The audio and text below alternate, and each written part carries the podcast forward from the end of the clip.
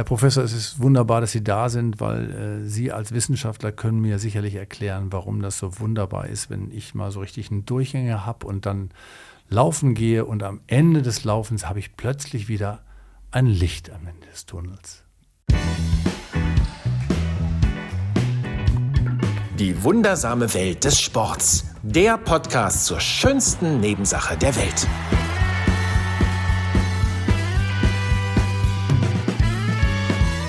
Das Licht. Es brennt ein Licht bei meinem Herrn Grossmann. Und das sagt Herr Professor Inge Frohböse. Vielen Dank dafür nochmal an dieser ja. Stelle. Ähm, und äh, das, was ich Ihnen da jetzt gespiegelt habe, ich hätte gedacht, Sie wären ein bisschen mehr empathiefähig, aber anscheinend ist das nicht so. Äh, muss ich ja akzeptieren. Ja, Herr Grossmann, manchmal, wie gesagt, und das ist auch das Schöne daran, reicht nicht ein Licht aus. Es ist schon mal der Anfang. Und, ja, und äh, wie hell es leuchtet, da können wir gleich nochmal drüber reden. Ja, ja das, das, ist sehr, sehr schön. Also, Komponente. Ne? Wir knipsen ein paar Lichter an heute ja. und mhm. das vielleicht und damit äh, äh, einen schönen guten Tag zur wundersamen Welt des Sports, ähm, weil wir uns heute versuchen, Mühe zu geben und äh, generell die Frage zu stellen, was knipst eigentlich der Sport an? Was für ein mhm. Licht, was für Lichter kann der Sport setzen, gerade in einer Welt, die ja ähm, tatsächlich geprägt ist von äh, vielen äh, Krankheiten, körperlichen Krankheiten, aber auch psychischen Krankheiten. Und da wollen wir uns heute ein bisschen mit beschäftigen.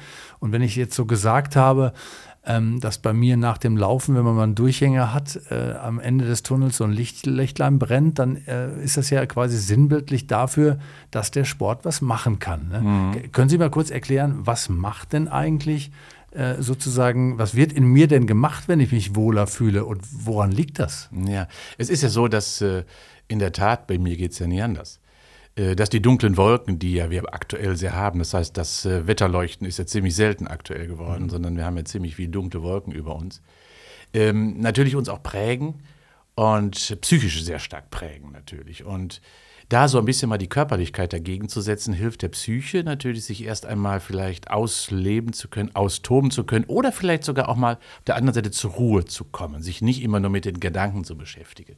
Und das ist schon mal das Erste. Heißt also, dass äh, ja, sportliche Aktivität ablenkt. Und das muss nicht Laufen sein, sondern wir wissen das ja alle, wenn wir zum Beispiel mal in eine Spielsituation hineingehen, wo ich mich tief in das Spiel hineinbegeben muss, wie ein Tennisspiel beispielsweise, wo ich auf den Gegner achte, den Ball achten muss, habe ich gar nicht die Ressource dafür, so ein bisschen mich mit den dunklen Wolken weiter zu beschäftigen. Also Ablenkung steckt da. Also ein reinigender Prozess schon mal. Ja, Vielleicht. nee, doch noch nicht. Es ist ja noch nichts, ist noch da, aber ich denke parallel mal an etwas anderes. Also es wird abgelenkt. Es wird abgelenkt. Das heißt also eine eine Konzentrationsaufmerksamkeitsverschiebung. Das ist schon mal der erste Punkt. Mhm. Kennen wir ja auch. Ähm, dass nachts häufig die ganzen Katzen grauer sind als tagsüber. Ja? Oder wenn ich Schmerzen habe im Alltag eben deutlich weniger, hängt das damit zusammen, weil ich abgelenkt bin mhm. und deswegen sind sie nachts wirklich intensiver. Das ist der erste einfache Prozess. Der zweite Prozess ist, dass wenn ich sportlich aktiv bin, ich Gehirnressourcen für die sportliche Aktivität benötige. Und äh, dementsprechend ich gar nicht mehr so intensiv mich mit einer Sache, negativen Sache möglicherweise beschäftigen kann, weil die andere Sache, die sportliche Sache, mir viel Aktivität des Gehirns klaut. Und das sind fast bis zu 50 Prozent meiner Aktivität. Das heißt also, ich kann diese Dinge nicht mehr so stark durchdringen. Und das heißt also, auch hier werde ich nicht abgelenkt, sondern ich habe weniger Ressourcen, mich über negative Dinge quasi intensiv zu beschäftigen, wenn auszutauschen. wenn ich da mal kurz nochmal zwischenhake, ich habe manchmal das Gefühl, dass ich besser nachdenken kann, wenn ich, äh, wenn ich laufen gehe nach einer gewissen Zeit. Mhm. Ähm, das würde aber dem ja widersprechen. Ich habe dann mehr plötzlich Ressourcen für Ideen und Einfälle, die ich vielleicht sonst gar nicht gehabt hätte. Das ist auch richtig, aber das hängt ja damit zusammen, dass im Vorfeld andere Gedanken quasi diese freien und frischen Gedanken nicht durch die Schleuse gelassen haben. Ah. Ja, das heißt, die Schleusen sind wieder offen. Und äh, das heißt eben die Frische. Und diese kommt in der Regel ja nur, diese Frische, indem ich freier bin von anderen Gedanken, die mich bisher blockiert haben. Und genau, es löst Blockaden. Und es löst deswegen Blockaden eben, weil ich eben freier geworden bin in meinen Gedankengängen. Das dritte ist ähm, Durchblutung. Das heißt, ich habe eine deutlich andere Sauerstoffversorgung. Das heißt, der Stoffwechsel wird angeregt und das führt unter anderem dann dazu, ja, dass ich eben auch mehr Frische verspüre und nicht mehr durch Anstrengung und durch viele Konzentrationen oder durch Müdigkeit weiter beansprucht werde. Und das Letzte ist, dass natürlich auch hormonell sich etwas verändert, strukturell sich etwas verändert und dass ich erstens in ein Gleichgewicht wiederkomme durch die körperliche Aktivität, wird es entstresst und zum Zweiten die hormonellen Prozesse, nehmen wir nur mal das Thema Glückshormone, was ja immer gerne angeführt wird, die sogenannten Serotonine, die machen einfach gute Laune. Braucht ein bisschen, klappt bei mir beim Laufen auch nicht immer, aber so, wenn ich so 20 Minuten durchs Gebüsch gerannt bin und ich war vorher mit vielen Gedanken beschäftigt, dann werde ich schon freier in den Gedanken und dann vielleicht zum Ende kommen mir auch neue Gedanken. Es gibt Menschen, die haben diese Glückshormone nie gehabt, aber das ist eine andere Frage. Jetzt gucken ja, Sie mich nicht wieder so nee, an. Nee, nee, nee, da, äh, du, ich glaube das nicht, Herr Grossmann. Ähm, ich glaube, da muss man hingucken. Ja, es gibt natürlich per se vielleicht Menschen, die sagen, hm, bei mir ist die Stimmung grundsätzlich vielleicht eher ja, im, im, im grauen Bereich und bei anderen ist sie im hellblauen Bereich ständig. Natürlich. Aber trotz allem muss jeder und wird jeder ähm, auch so Veränderungen erleben können, wenn man denn mal ein bisschen achtsam darauf achtet, was passiert eigentlich. Und ähm, natürlich dann bewusst auch, viele sagen ja, das kann doch gar nicht sein, dass ich jetzt plötzlich gute Laune kriege. ja, wie, wieso? Ja, das ist ja auch, auch so ein Phänomen. Ne? Das darf ich jetzt auch nicht zulassen, weil alles ist ja so schlimm da draußen. Stimmt ja auch. Aber ähm, grundsätzlich mal hinhören. Dass, äh, dass die Hormone sagen, nee, zu dem gehe ich nicht, das gibt es nicht. Gut, aber das sind jetzt so diese emotionalen Effekte, die Sie angesprochen mhm. haben, äh, von körperlicher Aktivität. Und ich habe tatsächlich ganz erstaunliche Studien gelesen, äh, äh die, äh, die wahnsinnige Effekte irgendwie dann auch irgendwie an, ans Tageslicht gebracht haben, was Sport eigentlich leisten kann. Nur einfach nur zum Thema Depression. Es gab eine Studie, die hat einen Hinweis darauf gegeben, dass körperliches Training ohne gleichzeitige Gabe von Medikamenten nach vier Monaten depressive Symptome in einem vergleichbaren Ausmaß reduziert wie eine Behandlung mit Psychopharmaka. da habe ich gedacht, wow, mhm. also wenn das prinzipiell möglich ist, ähm, dass, dass man auf Medikamente verzichten kann oder reduzieren kann, dadurch, dass man den Sporteffekt nutzt, den Sie ja gerade beschrieben haben, die Mechanismen, die da gehen, mhm. dann ist das ja eine wahnsinnige Tür, die aufgeht durch Sport, gerade bei, ähm, bei Symptomatiken, die natürlich auch die psychische Gesundheit von uns beeinflussen. Also ich glaube, dass äh, die Ressourcen, die in der körperlichen Aktivität sind, komplett unterschätzt sind im therapeutischen Kontext. Komplett. Und die Ressourcen, die da drin stecken, weil körperliche Aktivität, Sport ist immer noch ein Lebensmittel. Und wenn wir uns mal fragen, woher kommt eigentlich depressive Verstimmung oder gar die Depression, dann findet man natürlich in der Regel auch, weil gerade bei der Depression, organische Veränderungen. Die Frage ist nur, wo ist Hen und Ei? Mhm. Woher kommen diese? Die kommen ja auch nicht, die fallen ja nicht vom Himmel. Und da gibt es eine Ursache für. Und das sind natürlich verschiedene Dinge wie Überlastung, wie Stressoren, wie bestimmte Ereignisse, traumatisierende Ereignisse oder und, und, und. Und äh, da kann Sport helfen, gerade in bestimmten Situationen, bei depressiven Verstimmungen sowieso, das wissen wir, also die wir ja alle schon mal so als Blues auch beschreiben, im Herbst oder im Winter. Das ist relativ einfach über Sport zu erreichen. Aber zum Zweiten, in der Tat, und das freue ich mich, da freut mich sehr, dass in vielen stationären Einrichtungen wo viele psychisch Kranke, auch depressive äh, Depressionen behandelt werden, ja Sport mittlerweile ein völliges normales Alltagstherapeutikum geworden ist. Das war früher nicht der Fall.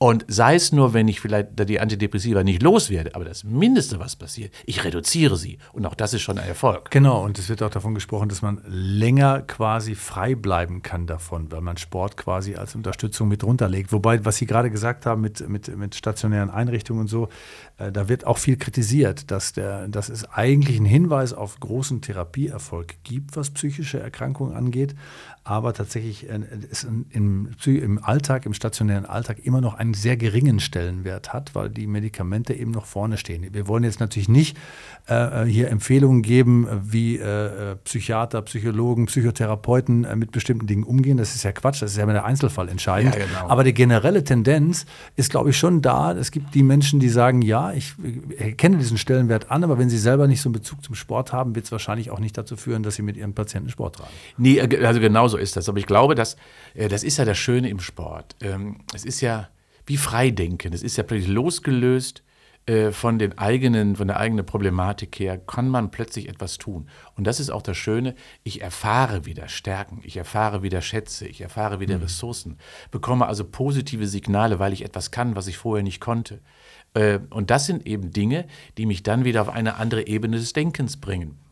Denn äh, es ist nicht alles so dunkel häufig. Ich weiß, das kann man Depressiven jetzt mal einfach so sagen, aber das ist natürlich äh, von deren Seite absolut verständlich nicht akzeptabel. aber die Ressource des Therapeutik im Sport zu nutzen, um wirklich mal auf andere Gedanken zu kommen, positive Erlebnisse mitzubekommen, äh, auch vielleicht äh, hormonell sich vielleicht in andere Situationen zu bringen, eine andere Stimmung zu bringen. Und da ist, sage ja immer, Muskeln sind total emotional.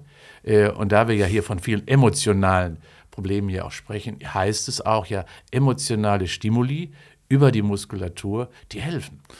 Man sagt ja nicht umsonst, ein äh, gesunder Geist nur in einem gesunden Körper ne? und umgekehrt.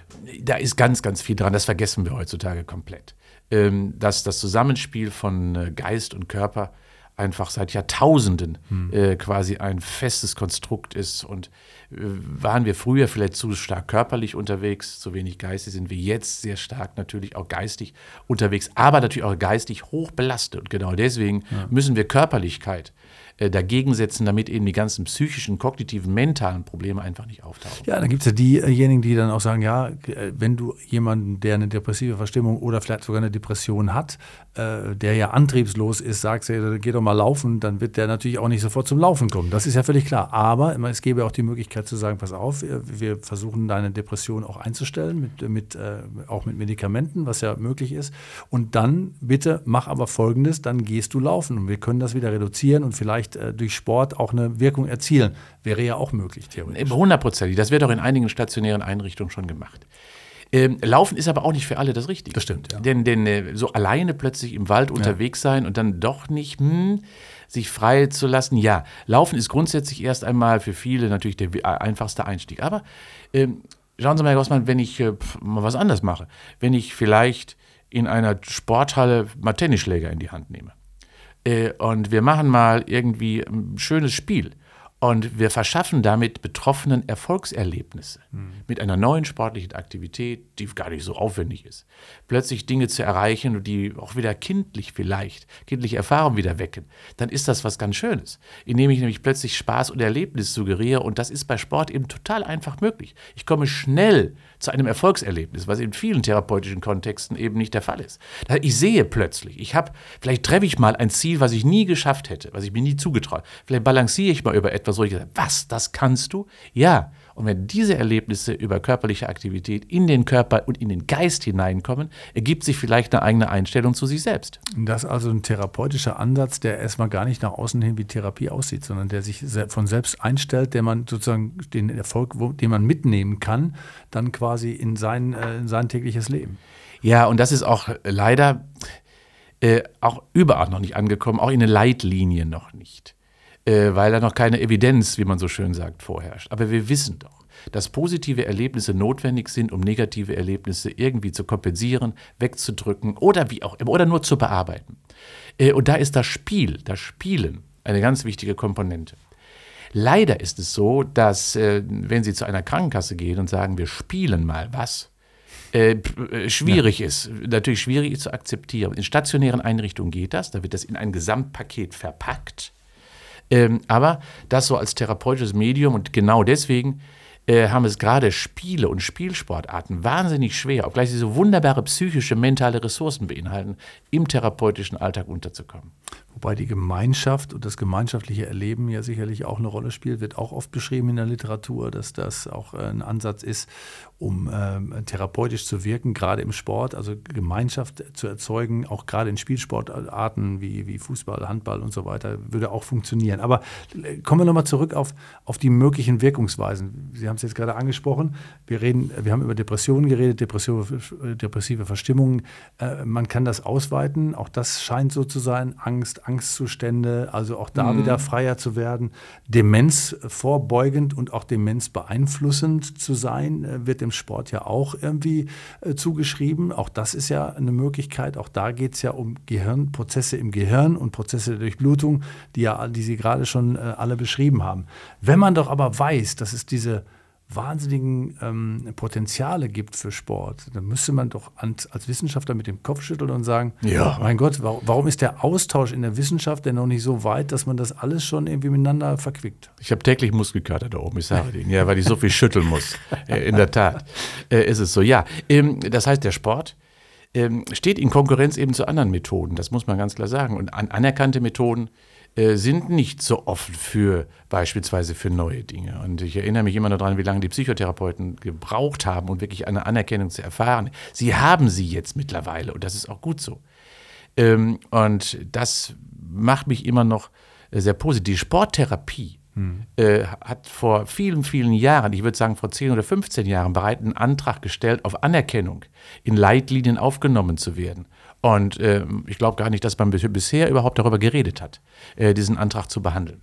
Äh, und das ist dramatisch. Daran erkennt man schon, ja, es ist unheimlich schwer. Dabei weiß jeder Mensch im individuellen Kontext, dass es sich lohnt, das zu tun. Also ich, für mich, für mich ist das eine unschätzbare Ressource, ähm, nach Belastungen eben ähm, die, die körperliche Aktivität zu nutzen, weil auch ich bin ja im Alltag verkopft. Ähm, ja, äh, ich quatsche und denke und moderiere oder präsentiere und das hat nur was mit meinem Kopf zu tun. Machen mir sitze in Meetings und dann darf ich nicht die Körperlichkeit äh, vergessen, weil dadurch würde ich letztendlich äh, meine vielen Gedanken einfach nicht mehr in den Griff bekommen. Und das schaffe ich eben bei, über die körperliche Aktivität. Ich sage jetzt mal ein bisschen provokant, also das Bild ist geprägt von, es kann mir nur jemand helfen, der einen weißen Kittel anhat oder der irgendwie auf dessen Couch ich liege und der der irgendwie die, die Lesebrille vorne auf der Nase sitzen hat, nicht derjenige, der quasi einen Trainingsanzug anhat. Das ist immer noch so ein bisschen, es wird so stiefmütterlich behandelt im Sinne von, ja, ist, das ist ja auch gar keine Wissenschaft, das lässt sich ja nicht äh, End, äh, Evidenz nachweisen und es ist auch nicht irgendwie studienbasiert. Ganz oft wird das ja dem Sport vorgeworfen. Ja, ja. Das, das ist nun mal so, das ist ja wie bei Naturheilmitteln und Sport ist ein Naturheilmittel. Ja? Mhm. Ähm, dass äh, letztendlich das in keinster Weise äh, anerkannt ist. Naturheilmittel haben immer das Problem. Nehmen wir mal ähm, einen Löwenzahn oder was oder ähnliches oder eine Schafgabe. Ähm, da, die sieht immer anders aus, egal auf welcher Wiese sie wächst. Und genau deswegen gibt es dort keine standardisierten äh, Impacts auf den Organismus, weil Natur ist variabel, variantenreich, vielfältig, bunt. Und das gleiche gilt für körperliche Aktivität auch. Es gibt nicht den Sport, es gibt auch nicht die körperliche Aktivität. Äh, die hat verschiedene Dosierungen, Umfänge, Belastungsinhalte.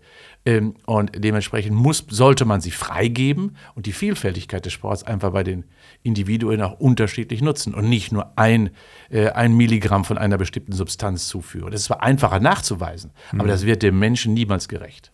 Ja, man muss ein bisschen Crossover gucken. Ich habe äh, hier diese, diese verschiedenen Studien auch mal gefunden und das hat jemand veröffentlicht, der im Fachbereich Sport und Bewegungsmedizin arbeitet, aber auch ans Institut leitet für medizinische Psychologie. Das heißt, man merkt da schon, da ist jemand, der über den Tellerrand rechts und links auch schon mal rausguckt und sagt, ja, äh, das ist schön, dass wir uns immer nur auf eine Sache konzentrieren, aber warum machen wir das nicht, packen wir das nicht in einen Gesamtkontext? Ja, interdisziplinär, glaube ich. Das wird zwar überall hochgeschrieben und großgeschrieben, aber das findet sich nicht äh, oder nur sehr, sehr eingeschränkt. Und bei vielen Indikationen vergesse ich und wirklich und ähm, auch manchmal meine, meine Kontenance. Äh, wenn man, ja, ja, ist in der Tat Kaum so. Kaum zu glauben, dass Sie das mal verlieren. Manchmal, ähm, aber nur im beruflichen Kontext. Äh, wenn, wenn ich erlebe, dass man wirklich die Ressourcen von vielen therapeutischen Maßnahmen überhaupt nicht nutzt und eingeschränkt davor geht ähm, und ja, und natürlich reduziert man das also auf Leitlinien und ähnliche Dinge. Das ist auch einfach gemacht. Ja, man hat sich einfach, man hat sich einfach gemacht und dann laufen alle nach Standard F ab. Leider. Und genau deswegen haben wir ja gerade bei vielen chronischen Erkrankungen überhaupt keine Erfolge. Ähm, wir behandeln sie nur symptomatisch, aber niemals ursächlich. Und das gilt auch für die große Welt der psychischen Erkrankungen, die wir ja noch gar nicht richtig kennen. Äh, und da früh mit Leitlinien anzufangen und da einige Maßnahmen wegzudrängen äh, oder gar nicht anzugucken und anzuschauen, das ist nicht gut. Dabei weiß man doch eigentlich auch, und das äh, müsste eigentlich auch jeder für sich erkennen, dass äh, Sport oder Erfolge, die Sie jetzt gerade angesprochen haben, klar, in kleinen Sportarten Schläger nehmen, einfach mal probieren, äh, was zu tun, Erfolgserlebnisse mitzunehmen, dass Sport natürlich eine wahnsinnige Steuerung hat auf die eigene Wahrnehmung, also auf die positive Wahrnehmung auch, was ja ganz oft bei psychischen Erkrankungen auch gestört ist oder schwierig geworden ist, und auch auf das Selbstwertgefühl, was man hat mit sich selber, was ja auch im Keller ist, wenn man sich schlecht fühlt, wenn man irgendwie äh, nicht gerade äh, geistig komplett auf der Höhe ist. Und das, sind, das müsste man aber eigentlich doch wissen, ähm, auch äh, auf der ärztlichen Seite. Ja, ich möchte nicht, nicht die Ärzte jetzt irgendwie ähm, quasi bashen, aber auf der anderen Seite ja. Äh, solange das Thema der Ressourcen, welche in körperliche Aktivität, Sport und Bewegung drin nicht mitgedacht wird, ja, ist es ja fast verständlich, ja auch in der Ausbildung der Ärzteschaft nicht mitgedacht wird, ist es ja verständlich, dass das nicht, äh, nicht in, in Systemen sich wiederfindet. Und ähm, ja, insofern, so die Psychotherapeuten, die haben schon bessere Zugänge dazu, auch die Psychologen natürlich mhm. bessere Zugänge dazu, weil sie verschiedene, eine Methodenvielfalt viel größer und breiter auch denken, umso mehr freut mich das auch. Aber auch hier ähm, ist es deutlich mehr äh, körperliche Aktivität als eine Entspannungstechnik. Ja, auch das wird ja manchmal, ja, okay, wir machen ja Entspannungstechnik. Pff, denke ich immer, ja, äh, das sollte man mir mal anbieten. Äh, ja, ich, aber das funktioniert nicht. Und ähm, wenigstens ist Entspannung auch nur eine Methode. Aber der Effekt, der aus der körperlichen Aktivität auf einem ganz anderen Niveau heraus basiert. Das ist nämlich viel, viel höher, viel entscheidender, viel grundlegender für die menschlichen Organsysteme.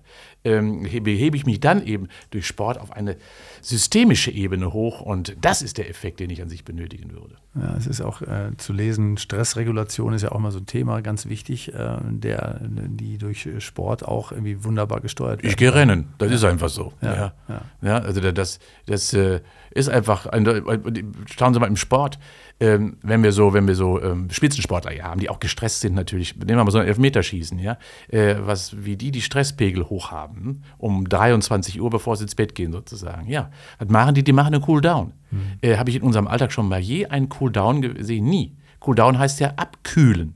Äh, und abkühlen gibt es in unserer Gesellschaft nicht und auch im therapeutischen Kontext nicht. Aber ich muss mich abkühlen. Und das heißt also, die Flausen aus dem Kopf bekommen. Und das mache ich auch hier über eine Feierabendrunde. Äh, und äh, das ist das Schöne und daran erkenne ich. Und ich kann die körperliche Aktivität so schön dosieren und vielfältig einsetzen. Ist vielleicht von meiner Seite aus, sagen alle da draußen, die jetzt, hu, der denkt immer nur an Sport. Ja, ähm, Freunde, mehr kann ich nicht. Ja. Aber ähm, in der Tat, aber das ist für mich immer eine völlig vergessene Ressource, die mir hier sehr bedeutsam wäre, sie mitzudenken. Ja, und ich muss, muss einfach mal sagen, äh, wenn, man das jetzt alles liest und die vielen Untersuchungen und Studien zum Thema äh, Sport und psychische Gesundheit, dann wird einem auch klar, warum sie den Sport quasi so hochheben, weil er ja tatsächlich einen Einfluss hat, was ja kaum jemand so richtig weiß. Ich habe noch mal, nur mal als Beispiel, ähm, eine, eine Meta-Analyse einer. das Schöne ist, man kann das alles lesen. Wenn Sie es lesen können, die anderen könnten das auch lesen. Ja, ja, ja, ja. genau. Und aber hier nur als Beispiel nochmal, was das leisten kann. 16 Studien zusammengefasst äh, worden hier mit 170.000 Teilnehmern, also eine sehr, sehr hohe Zahl. Meta-Analyse heißt das heute. Genau, hatte ich jetzt gerade schon gesagt. Ich hätte gar nicht gewusst, was es ist, aber schön, dass Sie es nochmal sagen. Also nochmal eine Über, genau. Überstudie über diesen, von, von ganz vielen anderen. Und da steht, das Risiko an einer Demenz zu erkranken war für körperliche Aktive um 28 Prozent geringer und an Morbus Alzheimer zu erkranken sogar um 45 Prozent. Da sind 170.000 Menschen äh, untersucht ja. worden. Und wenn ich allein solche Zahlen lese, dann wird jetzt vielleicht einer sagen, ja, das ist ja alles Quatsch. Aber ähm, ich glaube, deutlicher äh, kann man es nicht sagen an Prozentzahlen. Ne? Äh, wir sollten Sie als Marketingberater nehmen, Herr Gossmann. Dankeschön. Super. Herzlichen Dank. Ich mich auch gerade. Ja, ja. Aber herzlich, nochmal ganz kurz auch Demenz und Alzheimer. Das sind ja Sonderformen natürlich ja. Der, der, der, kognitiven Erkrankung. Äh, aber auch da wissen wir natürlich, ähm, dass Körperliche Aktivität erhöht den Sauerstoff im Gehirn. 30 Prozent bei jedem Spaziergang. Mehr Sauerstoff im Gehirn, mehr Durchblutung im Gehirn und Sauerstoff heißt Leben. Zweitens, wir haben deutlich größere Proteinspeicher im Gehirn bei all jenen, die Sport treiben. Insbesondere bei jenen, die Muskeltraining betreiben, wissen wir. Gehirn ist ja auch fast nur ein Muskel. Größere Proteinspeicher, stabilere Proteinsynthese. Das heißt also bessere Reparaturprozesse im Gehirn. Das ist viel besser als Sudoku oder Kreuzworträtsel, mhm. ja, weil ich eben neue Denkprozesse habe, weil ich die Neurogenesis, so heißt das, also das Nervenwachstum fördere und die Spines, also die Verbindungen zwischen den Nervenzellen wiederum stimuliere und aktiviere, heißt das, im Alter werden dadurch auch Lernprozesse neu gefördert. Und genau deswegen ist Sport, Training, körperliche Aktivität das beste Lebensmittel dafür, präventiv gegen Demenz und Alzheimer vorzugehen. Es gibt nichts Besseres. Das wissen wir ja alle. Einsamkeit, Isolation, mhm. Ruhe zu Hause, depressive Verstimmungen, Traurigkeit, das sind die Motoren dessen, dass diese Probleme auftauchen. Ähm, Erleben der Pflegebedürftigkeit, plötzlich aus dem Leben gerissen und dann wieder positive Erfahrungen zu sammeln über äh, Sport, das ist doch ein Lebenselixier. Ja, und die Augen glänzen jetzt bei, dieser, ja. bei, dieser, bei diesem Plädoyer nochmal. Äh, und das geht nicht nur bei, äh, bei Erwachsenen und Menschen, die möglicherweise schon äh, ein bisschen an Demenz erkrankt sind, sondern es geht natürlich auch als vorbeugend präventive Form, haben Sie mhm. ja gerade schon gesagt. Und es geht ja auch bei, bei Kindern und Jugendlichen, um das auch nochmal deutlich zu machen. Diese, ich, ich bin da so richtig reingeflossen in diese, in diese Studien, Schön. muss man sagen, weil, weil die so, so klasse waren. Also hier nochmal 44 Stunden Studien zusammengefasst mit Kindern und Jugendlichen im Alter von 4 bis 18 Jahren, ja, die äh, eindeutig bewiesen haben, dass es einen wahnsinnig positiven Zusammenhang zwischen körperlicher Aktivität und kognitiven Funktionen gibt. Und wenn man das weiß, dann müsste man das Begriff Bildung ja auch ganz anders äh, definieren, erstens. Und zweitens auch wissen, dass wenn man den Grundstein dafür legt, dass man weiß, was man beeinflussen kann, dass das auch nicht mehr weggeht. Das ist doch großartig, da ist eine Ressource da. Ne? Mhm. Ähm, ja, äh, auch hier, pff, Mann haben wir heute schwere Themen für mich. Trifft, trifft mich immer genau ins Herz. ähm, warum? Weil, weil, natürlich muss Bildung äh, mit körperlicher Aktivität und Sport stattfinden. Geht doch nicht ohne. Ähm, weil ähm, das ist in der Tat eine wahnsinnige Entwicklungsressource, Wachstumsressource für Kinder und Jugendliche. Und äh, wenn ich die nicht nutze und Sport immer noch als Nebenfach betrachte und alle anderen Dinge, die rein verkopft sind, dann in den Mittelpunkt stelle, weil wissen wir doch, und auch da gibt es schöne, schöne Studien, dass sportliche Kinder immer in der Regel äh, bessere Noten haben als nicht sportliche Kinder. Auch das ist mittlerweile sehr verbreitet und wissenschaftlich bewiesen. Und daran erkennt man, ja, wir nutzen diese Ressourcen überhaupt nicht in unserer Bildung, in unserer Ausbildung, in allen Lebensphasen. Und das finde ich schon fast skandalös.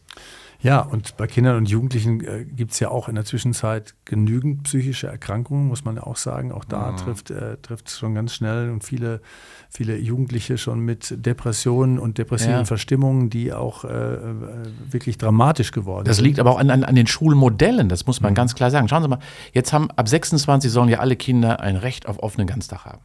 Ja, wo ist die Freizeit geblieben? Wo ist die Familie? Wo ist das Spielen geblieben? Wo ist äh, die kreative Außer? Wo ist die Fantasie geblieben? Bleibt alles weg. Alles wird gedrillt, alles wird auf eine Richtung ausgerichtet und das Kindsein und das Jugendsein, das ist doch weg. Ähm, und das hängt an, der, an dem Bildungssystem. Mhm. Und das heißt also, natürlich resultieren daraus psychische Probleme, wenn Entwicklung beschränkt wird, quasi auf eine Autobahn gesetzt wird und dann so fahren nur nach vorne, umdrehen, da hast du nicht, abbiegen kannst du auch nicht. Ähm, und natürlich bleiben da erstmal viele Kinder auf der Strecke, leider, äh, weil die, der Druck die, des Systems so unheimlich groß ist. Ähm, und zum Zweiten bleibt natürlich die, die horizontale Entwicklung der Kinder komplett aus, weil wir nur eine vertikale Entwicklung der Kinder und alle gleichmachend betrachten hm. und nur auf ein System ausgerichtet. Und dann bin ich wieder bei der Systemkritik. Ja, ähm, wenn wir das nicht tun, entwickeln wir auch keine Genies mehr, entwickeln wir keine kreativen Potenziale mehr in unserer Gesellschaft, sondern leider eben standardisierte Systeme bleiben eben entwickeln standardisierte Personen. Und das finde ich mal eine coole, coole Forderung hier, die Sie hier aufstellen. Äh, in Zeiten, wo alle ihre Kinder äh, großflächig und langflächig in irgendwelchen Kitas un, äh, unterbringen bis, bis nachmittags um fünf, dass Sie sagen, wo, wo, wo ist die Kindheit, wo ist die Entwicklungsmöglichkeit, wenn die Kinder irgendwie tatsächlich in Korsette gedrängt werden, die, die sie gar nicht reingehören. Also ich wäre nicht da, wo ich jetzt bin. Ich wäre nicht da, wo ich jetzt bin, ja. wenn, ich, wenn, ich, wenn ich nicht äh, diese Freiheiten gehabt hätte. Da bin ich mir ganz sicher.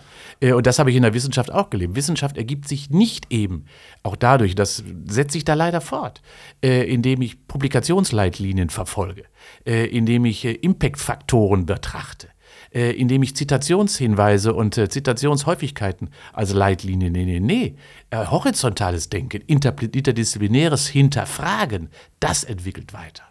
So, das lassen wir jetzt mal ein. mit einem Ausrufezeichen jetzt, hier mal so stehen. Jetzt müssen wir aufhören. Ja, naja. Eigentlich ist auch schon alles gesagt, wie ich finde. Äh, nee, alles ist nicht gesagt. Nee. Aber ein Anfang ist gesagt und vielleicht der, der eine oder andere von Ihnen äh, könnte vielleicht auch mal nachschlagen, äh, da wo es geht, äh, zu diesen Themen, die wir heute besprochen haben. Und wirklich, äh, der Sport ist eine, kann eine Wunderwaffe sein oder wie schrieb es ein, ein Autor als Überschrift für seinen Artikel, Bewegung bewirkt Wunder im Kopf. Hm, sehr und, schön das. Äh, und das könnte, äh, das zeigt ja die, äh, die Möglichkeiten, wenn man es denn tatsächlich auch nutzt. Und hat vor allen Dingen keinen Beipackzettel und keine Nebenwirkungen. Und das ist das Schöne. Danke, gerne.